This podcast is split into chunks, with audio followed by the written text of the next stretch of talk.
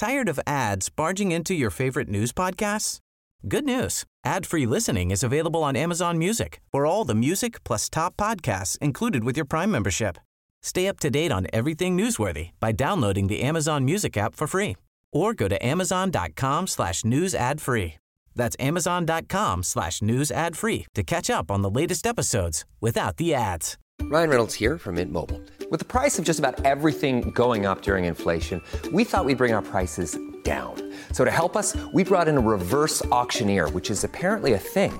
Mint Mobile unlimited premium wireless. Have to get 30, 30, bit to get 30, bit to get 20, 20, 20, bit to get 20, 20, bit to get 15, 15, 15, 15 just 15 bucks a month. So, Give it a try at mintmobile.com slash switch. $45 upfront for three months plus taxes and fees. Promo rate for new customers for limited time. Unlimited more than 40 gigabytes per month. Slows. Full terms at mintmobile.com.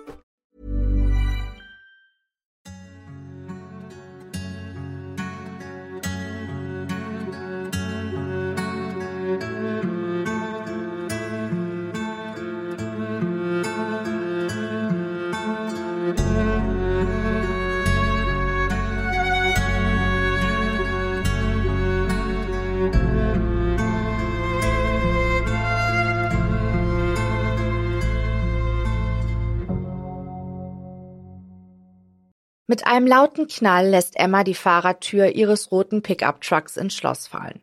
Kaum aus der Fahrerkabine gestiegen, glaubt sie, die Hitze des asphaltierten Supermarktplatzes durch die dünnen Sohlen ihrer Sommerschuhe zu spüren.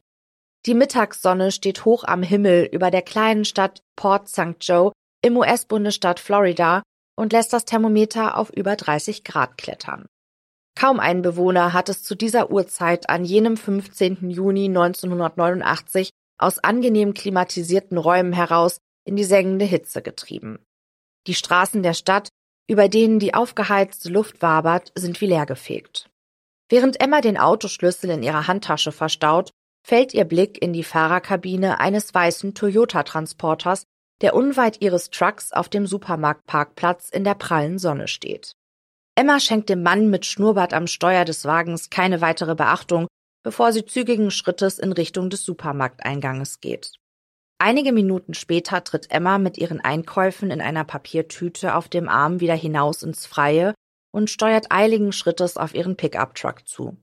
Sie bemerkt, dass der weiße Transporter nicht mehr auf dem Parkplatz steht.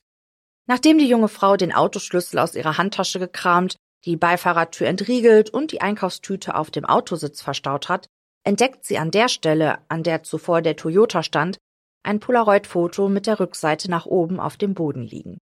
Neugierig bückt Emma sich nach dem Sofortbild und dreht es um. Ihr Herz beginnt wild zu schlagen, als sie das Foto betrachtet. Auf einem Stapel zerknitterter bunter Laken und Kissen liegt ein Mädchen. Emma schätzt sie auf unter 20 Jahre. Ihr braunes, zerzaustes Haar hat sie zu einem Pferdeschwanz nach hinten gebunden. Erschöpft wirkende Augen blicken in die Kamera. Über ihrem Mund ist ein Streifen schwarzen Panzertapes geklebt. Die junge Frau trägt ein graues T-Shirt zu kurzen schwarzen Shorts. Sie liegt auf dem Rücken, ihre Arme scheinen dahinter gefesselt zu sein. Zu ihrer Rechten kann Emma ein Romanbuch erkennen, zu ihrer Linken liegt ein kleiner Junge. Emma glaubt, dass er noch nicht im Teenageralter ist. Auch dem schmalen Kind mit den kurzen blonden Haaren wurde Panzertape über dem Mund geklebt. Ängstlich schaut der Junge, der mit einem bläulichen T-Shirt bekleidet ist, in die Kamera. Seine Hände scheinen ebenfalls hinter seinem Rücken gefesselt zu sein. Der Raum, in dem die beiden liegen, ist beengt und schlecht beleuchtet. Emma runzelt die Stirn. Es macht den Anschein, als befinden sich das Mädchen und der Junge auf der Ladefläche eines Transporters und der Fotograf schießt das Polaroid-Foto durch die geöffnete Seitentür des Fahrzeuges. Mit dem Sofortbild in der Hand stürmt Emma zurück in das Lebensmittelgeschäft und bittet einen Angestellten, die Polizei zu verständigen. Wenige Minuten später trifft ein Streifenwagen auf dem Parkplatz des Supermarktes ein. Der Polizist wirft einen Blick auf das Polaroid-Foto und erkennt gleich den Ernst der Lage. Aufgeregt berichtet Emma dem Beamten von dem weißen Toyota-Transporter, der zuvor an der Stelle parkte, an dem sie das Sofortbild fand. Der Gesetzeshüter verliert keine Zeit und fordert über Funk Verstärkung an. Eilig werden Straßensperren errichtet, um den Mann mit Schnauzbart im Transporter abzufangen. Doch ohne Erfolg. Am Dienstag, dem 20. September 1988, beschließt die 19-jährige Tara Calico, das herrliche Spätsommerwetter an jenem Morgen für eine ausgedehnte Fahrradtour von knapp 60 Kilometern zu nutzen. Ihr Plan ist, etwa 30 Kilometer Richtung Süden bis zum Bahnübergang und zurückzuradeln. Die sportliche Frau studiert im zweiten Jahr an der Universität von New Mexico im Valencia County. Gemeinsam mit Mutter Patty und Stiefvater John Dole Bruder Chris Calico und Halbschwester Michelle Dole wohnt Tara in einem Häuschen in der Stadt Belen, nur einige Kilometer von ihrer Universität entfernt. Tara bindet ihr langes, braunes Haar zu einem Zopf zusammen und steckt sich in jedes Ohrläppchen eine goldene Kreole. Dann zupft sie ihr helles T-Shirt mit der Aufschrift First National Bank of Belen über der kurzen weißen Shorts zurecht und schlüpft in ihre Avia-Tennisschuhe. Sie blickt im Spiegel in ihre rehbraunen Augen, greift zur Puderdose und tupft mit einem buschigen Pinsel eine kleine Menge von der mattierenden Kosmetik auf Stirn und Wangen. Eilig sucht die Studentin die benötigten Bücher für den Nachmittagskurs an der Universität zusammen und stapelt sie griffbereit auf ihrem Schreibtisch. Dann schnappt Tara sich Kopfhörer und den Sony Walkman, bevor sie aus dem Haus geht. In der Garage angekommen, stellt die 19-Jährige resigniert fest, dass ihr Fahrrad einen Platten hat. Kurzerhand schnappt sie sich das neonpinke Mountainbike mit den auffälligen gelben Steuerkabeln ihrer Mutter. Voller Vorfreude schwingt Tara sich gegen 9.30 Uhr auf den Sattel und schiebt sich die Kopfhörer über die Ohren. Sie drückt den Startknopf des Walkmans und verstaut das Gerät in ihrer Hosentasche, bevor sie in die Pedalen tritt und sich auf den Weg Richtung des Highways 47 macht. Die Hauptverkehrsstraße schlängelt sich östlich des Flusses Rio Grande durch die karge Landschaft. Verdorrtes Gestrüpp ist hier die einzige Vegetation. Hin und wieder kann man am Straßenrand ein Gebäude erblicken. Nur wenige Querstraßen führen Autofahrer vom Highway 47 herunter. Tara vergnügen die Sonnenstrahlen, die ihr Gesicht wärmen, und der Fahrtwind, der über ihren Kopf streicht, während sie die Ruhe der Abgeschiedenheit genießt. Patty schaut auf die Uhr, kurz vor Mittag. Aber Tara ist noch nicht zu Hause. Seltsam, wundert sie sich. Ihre Tochter hat doch um 12.30 Uhr eine Verabredung zum Tennisspielen. Vielleicht ist sie mit dem Fahrrad liegen geblieben, denkt Patty bei sich. Die Mutter schnappt sich ihren Autoschlüssel, setzt sich an Steuer ihres Wagens und lenkt das Fahrzeug Richtung des Highways 47, um ihre Tochter einzusammeln, damit sie es noch rechtzeitig zu ihrer Verabredung schafft. Doch mit jedem gefahrenen Kilometer überkommt Patty eine innere Unruhe. Weit und breit keine Spur von ihrer Tochter und dem neonpinken Mountainbike. Während Patty weiter Ausschau nach der 19-Jährigen hält, entdeckt sie vor sich ein schwarzes Etwas am Straßenrand liegen. Patty lenkt ihr Auto zur Seite und geht in die Eisen. Kurz vor dem unbekannten Gegenstand kommt sie zum Stehen. Eilig steigt sie aus der Fahrerkabine und hastet auf das schwarze Etwas zu. Dann erkennt sie, um was es sich handelt. Eine Kompaktkassette. Mit klopfenden Herzen und zittrigen Händen greift Patty nach der Kassette der Band Boston. Tränen steigen ihr in die Augen, als sie die Handschrift ihrer Tochter auf dem Label erkennt. Patty ahnt, dass Tara etwas Schreckliches zugestoßen sein muss. Vielleicht ist sie entführt worden, schießt es ihr durch den Kopf. Hatte ihre Tochter es vielleicht geschafft, die Kassette aus einem fahrenden Wagen zu schmeißen, um eine Spur zu hinterlassen? Noch zweimal fährt Patty die Fahrradroute ihrer Tochter mit dem Auto ab, bevor sie sich wieder auf den Weg nach Hause macht. Dort angekommen, greift sie direkt zum Telefonhörer. Sie ruft alle Krankenhäuser in der Umgebung an. Doch in keiner der Kliniken ist in den vergangenen Stunden Terror oder eine unbekannte weibliche Person eingeliefert worden. Verzweifelt wählt die Mutter den Polizeinotruf und meldet ihre Tochter als vermisst. Da Tara Calico volljährig ist, darf sie selbst, ohne jemandem Bescheid zu geben, bestimmen, wo sie sich aufhalten will.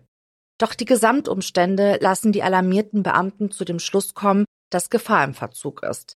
Nichts deutet auf ein freiwilliges Verschwinden des Teenagers hin. Es sind keine fünf Stunden vergangen, bis Tara Calico im Computersystem der Polizei als vermisste Person eingetragen ist, mit dem Vermerk, dass ein Verbrechen zu befürchten ist. Die Beamten nehmen ihre Ermittlungen auf. Zwei Wochen lang suchen Polizei und freiwillige Helfer nach der vermissten Studentin. Hunderte Menschen sind auf den Beinen. Sogar das Militär beteiligt sich bei der Suche nach Tara. Zu Fuß, auf Pferden, in Autos und aus Hubschraubern heraus halten sie Ausschau nach Hinweisen, die auf den Verbleib der 19-Jährigen hindeuten. Sie drehen jeden Stein um, kriechen unter jedes Gebüsch. Das aufziehende schlechte Wetter behindert ihre Suche. Dennoch bemerken die Suchenden auf dem Erdreich neben dem Seitenstreifen Fahrradspuren, die von Terras Mountainbike stammen könnten. Zudem entdecken sie ein Plastiksichtfenster, das zu dem Walkman der Vermissten gehören könnte. Doch von Tara und ihrem Fahrrad fehlt jede Spur. Patty und Stiefvater John wollen die Ermittlungen der Polizei unterstützen. Selbstständig organisieren sie Suchaktionen und verteilen Flugblätter mit einem Foto der vermissten Tara in der Nachbarschaft und den angrenzenden Gemeinden. Einige Tage nach Terras Verschwinden melden sich einige Zeugen bei den Ermittlungsbehörden. Sie berichten, dass sie die Vermisste am Tag ihres Verschwindens gegen 11.45 Uhr auf ihrem Fahrrad nur rund drei Kilometer von ihrem Zuhause entfernt gesehen hatten. Ihr sei ein heller 1953er Pickup-Truck der Marke Ford mit einem Wohnmobilaufbau gefolgt. Die Zeugen gehen davon aus, dass die 19-Jährige nicht bemerkte, dass ihr der Fahrer dicht auf den Fersen war, da sie Kopfhörer trug. Trotz aller Bemühungen von Helfern und Familie melden sich keine weiteren Zeugen, die Hinweise zum Verbleib von Tara Killico geben können. Die 19-Jährige ist seit beinahe einem Jahr verschwunden, als am 23. August 1989 in dem Nachrichtenmagazin A Current Affair, zu Deutsch eine aktuelle Angelegenheit, das Polaroid-Foto, das Emma zwei Monate zuvor auf dem Supermarktparkplatz gefunden hatte, über die Fernsehbildschirme der US-amerikanischen Bevölkerung flimmert. Freunde der Familie sehen das Foto, das eine junge Frau und einen Jungen zeigt, die Panzertape über die Münder geklebt und ihre Hände auf dem Rücken gefesselt haben. Sie glauben, dass es sich bei dem Mädchen um Tara Killico handelt. Doch der Umstand, dass das Polaroid-Foto erst neun Monate später und 2500 Kilometer von dem Ort entfernt gefunden wurde, wo Tara verschwand, lässt auch Zweifel aufkeimen. Dennoch greifen sie sofort zum Telefonhörer und berichten Patty und John aufgeregt von der Fernsehsendung. Terras Mutter ist später sicher, dass es sich bei dem Mädchen auf dem Bild um ihre gesuchte Tochter handelt. Haar- und Hautfarbe passen zu der Vermissten. Zudem entdeckt Patty einen dunkel verfärbten Fleck an der rechten Wade der Gefesselten. Tara hat an derselben Stelle eine Narbe von einem Autounfall. Und auch das abgegriffene Taschenbuch, das neben dem Mädchen liegt, deutet für Patty darauf hin, dass es sich bei der Gefangenen um ihre Tochter handelt.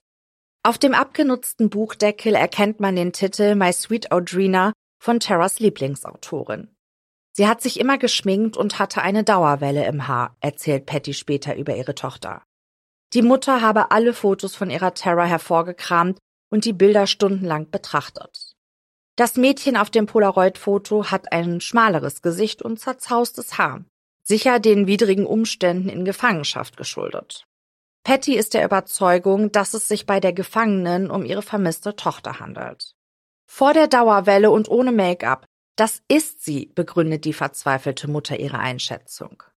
Doch nicht nur Terras Familie ist nach der Ausstrahlung von A Current Affair in heller Aufregung. Auch die Angehörigen des kleinen Michael Henley aus der Gemeinde Milan im US-Bundesstaat New Mexico verfolgen die Sendung. Sie sind der Überzeugung, dass es sich bei dem Jungen auf dem Foto um den Neunjährigen handelt, der fünf Monate vor Terra am 21. April 1988 während eines Ausfluges spurlos verschwand.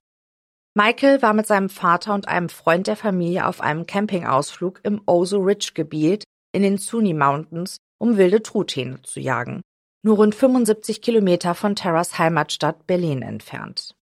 Die beiden Männer waren damit beschäftigt, die Zelte für die bevorstehende Nacht aufzubauen, während Michael das Terrain erkunden wollte. Das Trio war erst 20 Minuten zuvor auf dem Campingplatz eingetroffen, als der Neunjährige spurlos verschwand. Nachdem der Vater das Verschwinden seines Sohnes bemerkte, informierte er umgehend die Polizei und meldete das Kind als vermisst. 400 freiwillige Helfer, Beamte der Staatspolizei und der Nationalgarde durchkämmten die Wildnis in einem Umkreis von 16 Kilometern um den Campingplatz herum. Mehrere Tage dauerte die Suche an. Bei Tageslicht überflogen Freiwillige der Civil Air Patrol, zu Deutsch zivile Luftpatrouille, das Suchgebiet. Koordiniert wurde ihr Einsatz von einem Aufgebot hilfsbereiter Funkamateure. Ein plötzlich aufgezogener Sturm erschwerte die Suche nach dem Neunjährigen. Starker Schneefall machte das Navigieren in der mit Geröll übersäten Landschaft beinahe unmöglich. Trotz der widrigen Umstände entdeckte der Suchtrupp bald eine Spur. Im Schnee fanden sie Abdrücke von Tennisschuhen. Doch der anfänglichen Euphorie wich schon bald Ernüchterung. Die Lokalzeitung Roswell Daily Record meldete, dass mehrere der Suchkräfte Schuhe mit ähnlichem Sohlenprofil wie Michael getragen hatten. Die gefundene Spur im Schnee habe deshalb nicht eindeutig Michael Henley zugeordnet werden können. Erste Zweifel machten sich bei den Suchmannschaften breit. Kamen sie dem vermissten Kind näher oder verschwendeten sie ihre Zeit damit, bereits abgesuchte Gebiete erneut zu durchstreifen? Auch der Einsatz von Personenspürhunden misslang. Grund dafür soll gewesen sein, dass sich zu viele Menschen in dem Suchgebiet aufhielten und es den Tieren deshalb nicht gelang, die Fährte des vermissten Kindes aufzunehmen. Voller Verzweiflung beschlossen die Suchkräfte, entlang der Straße Schilder aufzustellen. Darauf schrieben sie, hier entlang, Michael, bleib auf der Straße in der Hoffnung, der Junge würde es allein zurück zum Campingplatz schaffen. Nach einer Woche wurde die Suche nach dem Neunjährigen ergebnislos eingestellt. Monate zogen ins Land, ohne dass Michaels Eltern wussten, wo ihr Junge ist. Bevor das Polaroid-Foto auftauchte, ging die Familie des vermissten Jungen mehr als ein Jahr davon aus, dass Michael den Campingplatz verließ, sich in dem Gebirge verirrte und den Witterungsbedingungen zum Opfer fiel. Wegen des warmen Nachmittags am Tag seines Verschwindens trug der Junge nur ein luftiges Hemd, dünne Hosen und leichte Tennisschuhe. Sein schmächtiger Körper hatte Wind, Kälte und Schnee nichts entgegenzusetzen.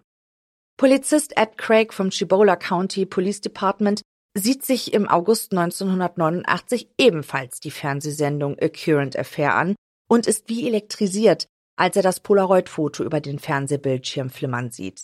Er ist sicher, dass es sich bei dem Jungen auf dem Foto um den vermissten Michael Henley handelt. Gleich nach Ausstrahlung der Sendung nimmt Ed Craig Kontakt mit den Eltern des Jungen auf. Das ist die beste Spur, die wir seit 16 Monaten haben, sagt der Polizist. Der Großteil von Michaels Familie glaubt, dass es sich bei dem Jungen auf dem Foto tatsächlich um ihr vermisstes Kind handelt. Auch der beste Freund des Neunjährigen ist der Überzeugung, dass auf dem Polaroid-Foto sein Kumpel zu sehen ist. Nur Michaels Vater ist nicht sicher, ob das Kind auf dem Bild wirklich sein Sohn ist. Ich weiß es nicht. Vielleicht liegt es einfach daran, dass ich meinen Sohn nicht so sehen möchte, begründet der Mann in einem Interview seine Zweifel. Nachdem das Polaroid-Foto der breiten Öffentlichkeit zugänglich gemacht wurde, machen sich Terras Mutter und Michaels Eltern auf den Weg nach Florida, um mit der Polizei von St. Port Joe zu sprechen und sich das gefundene Polaroid-Foto im Original anzuschauen. Nach ihrem Besuch auf der Polizeiwache sind sie sicher, dass es sich um ihre Kinder auf dem Foto handelt.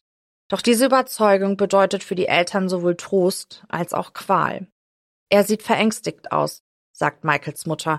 Wirklich verängstigt, aber er sieht gesund aus und dafür bin ich dankbar. In Terras Mutter keimt Hoffnung auf. So seltsam es klingen mag, ich würde ihm dafür danken, dass er sie am Leben gelassen hat. Ich würde ihm dafür danken, dass er sich um sie kümmert, dass er dafür sorgt, dass sie zu essen bekommt, dass sie sauber ist. Ich hoffe, er schätzt ihr Leben genauso sehr wie wir.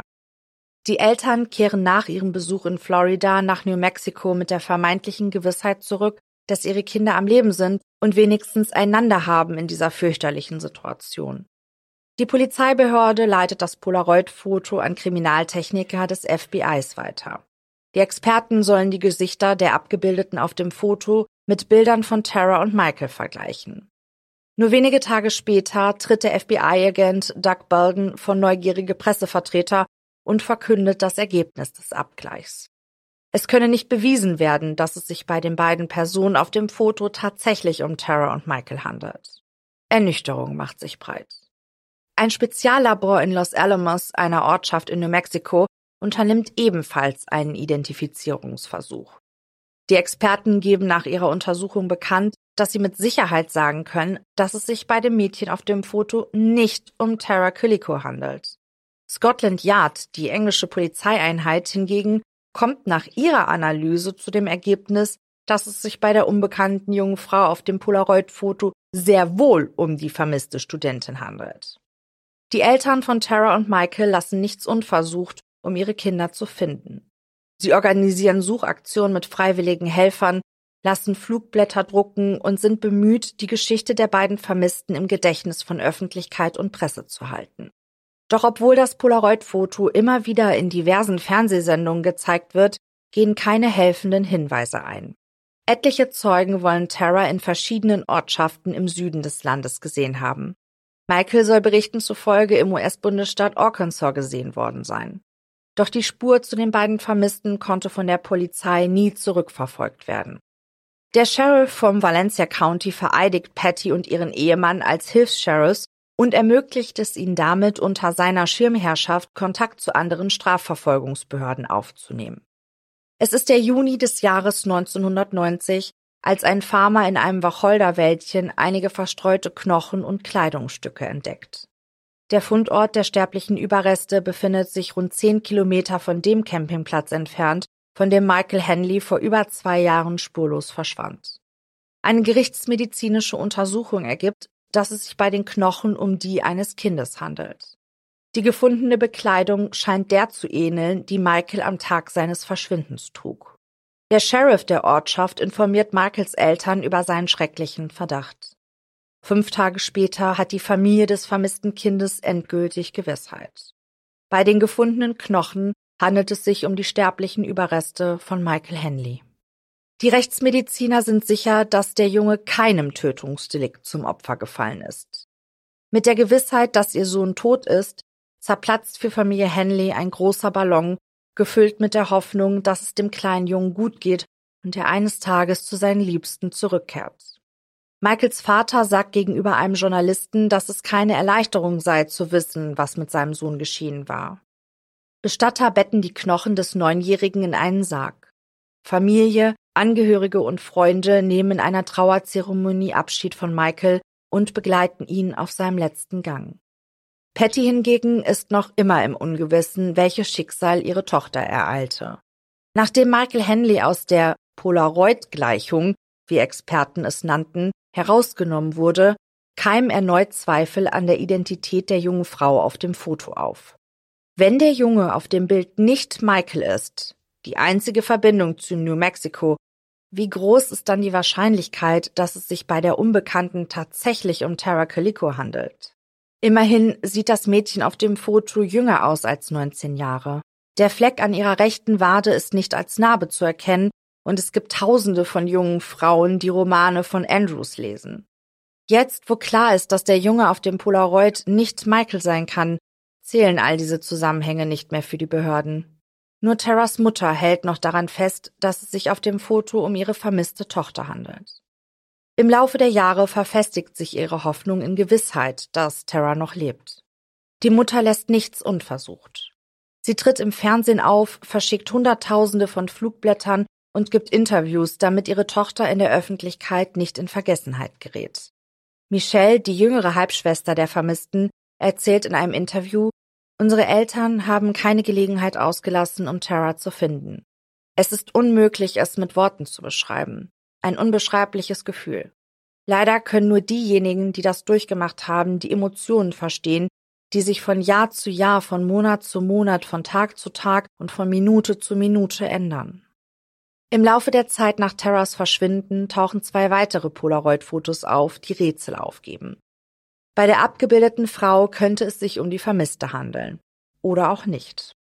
Das erste Polaroid wird auf einer Baustelle in Südkalifornien gefunden. Das Bild zeigt verschwommen das Gesicht eines Mädchens, dessen Mundpartie mit hellem Klebeband abgeklebt ist. Die junge Frau scheint auf einem Laken zu liegen, das dem blau gestreiften Kissenbezug auf dem Polaroid-Foto, das Emma fand, ähnelt. Experten finden heraus, dass der benutzte Fotofilm erst seit 1989 auf dem amerikanischen Markt verfügbar ist. Ein weiteres Polaroid-Bild zeigt eine junge Frau mit einem großen Brillengestell auf der Nase, die locker gefesselt und mit verbundenen Augen in einem Zugabteil neben einem unbekannten Mann sitzt. Dieses Bild wurde mit einem Fotofilm gemacht, der erst seit 1990 in dem Land verfügbar ist. Meine Mutter glaubt, dass es sich um Tara handelt, berichtet Michelle. Die Frau auf den Fotos hat eine verblüffende Ähnlichkeit mit ihr. Was mich betrifft, so schließe ich die Möglichkeit nicht aus, denn man darf nicht vergessen zu bedenken, dass unsere Familie viele andere Fotos identifizieren musste und alle außer diesen dreien ausgeschlossen wurden. Es ist das Jahr 2003, 15 Jahre nach dem Verschwinden von Tara, als Patty und ihr Ehemann New Mexico verlassen, um in der Ortschaft Port Charlotte im US-Bundesstaat Florida ein neues Leben zu beginnen. Hier gibt es nichts, was die verzweifelte Mutter an ihre geliebte Tochter erinnert. Nur Terras Bett, das sie mitnahm, und die Geschenke, von denen sie hofft, dass Tara sie eines Tages auspacken wird. Patty wünscht sich, trotz der immer wieder aufkeimenden Hoffnung, nun endlich mit ihrem Trauerprozess beginnen zu können. Ihre Heimat zu verlassen ist der Frau nicht leicht gefallen. Es ist wirklich schwer, umzuziehen, sagt Patty traurig. Wenn sie nach Hause käme, könnte ich ihr niemals sagen, dass wir sie aufgegeben haben. Eine Lokalzeitung schreibt über die trauernde Mutter, dass sie eine Naturgewalt sei, die sich mit aller Kraft und Leidenschaft in eine herzzerreißende Suche stürze, die nach Aussagen ihres Mannes schließlich zu ihrem schlechten Gesundheitszustand beitrug. Patty verstirbt am 11. Mai 2006 an den Folgen mehrerer Schlaganfälle. Ihr Mann hat zu diesem Zeitpunkt die Hoffnung schon lange aufgegeben, dass Tara noch lebt. Patty wusste, dass ich so dachte, erzählt John später in einem Interview, aber sie hoffte weiterhin von ihr zu hören. Wir sprachen oft darüber und ich sagte ihr, dass sie sich bei uns gemeldet hätte, wenn sie dazu in der Lage gewesen wäre. Terras Halbschwester Michelle hingegen ist weiterhin überzeugt, dass die Wahrheit über das Schicksal der jungen Frau ans Tageslicht kommt. Wir hoffen auf gute Nachrichten, hoffen auf das Beste, halten den Glauben aufrecht und geben nicht auf, fürchten aber das Schlimmste. Bis jetzt war das Schlimmste die Ungewissheit. Das FBI veröffentlicht auf ihrer Internetseite ein Phantombild, das Tara Calico im Alter von 49 Jahren zeigt und hofft weiterhin auf Hinweise aus der Bevölkerung. Für Informationen, die zu der Vermissten führen, lobt die Behörde eine Belohnung in Höhe von 20.000 US-Dollar aus, rund 18.000 Euro. Im Juni 2023 gibt der US-amerikanische Fernsehsender Fox News bekannt, dass die Strafverfolgungsbehörden nach 35 Jahren einen Verdächtigen im Fall der verschwundenen Tara Killico ausfindig machen konnten. Es legen genug Beweise gegen den Mann vor, um ihre Ermittlungsergebnisse an die Staatsanwaltschaft weiterzuleiten. Sowohl die Identität des Verdächtigen als auch die Ermittlungsakten bleiben vorerst unter Verschluss. Tara Calico ist bis zum heutigen Tag verschwunden.